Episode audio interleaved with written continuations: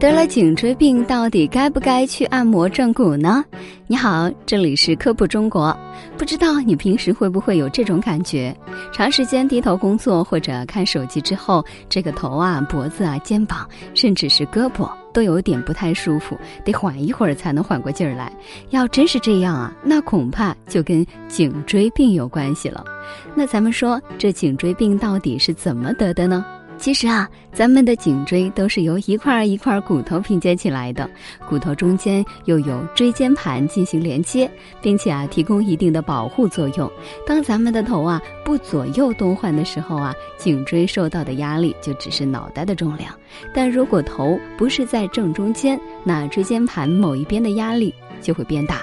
时间一长吧，固定椎间盘的韧带就会老化，固定不住了。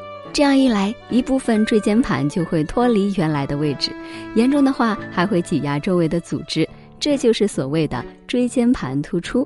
身边有很多朋友发现自己是颈椎病，第一个想法是去正正骨按摩按摩，哎，听起来是不错，也不用动手术，按完舒舒服服的回家，把病也治了。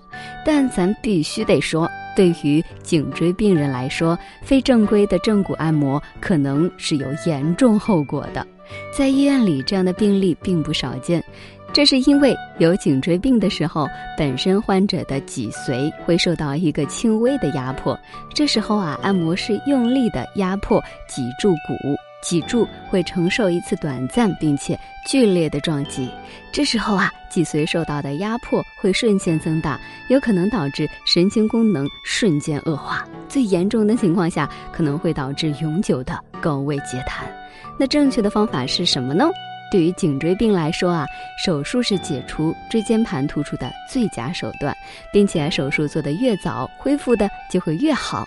所以，如果医生诊断之后建议手术，千万不要过于惧怕或者抱有侥幸心理，觉得自己能恢复。遵医嘱是最重要的。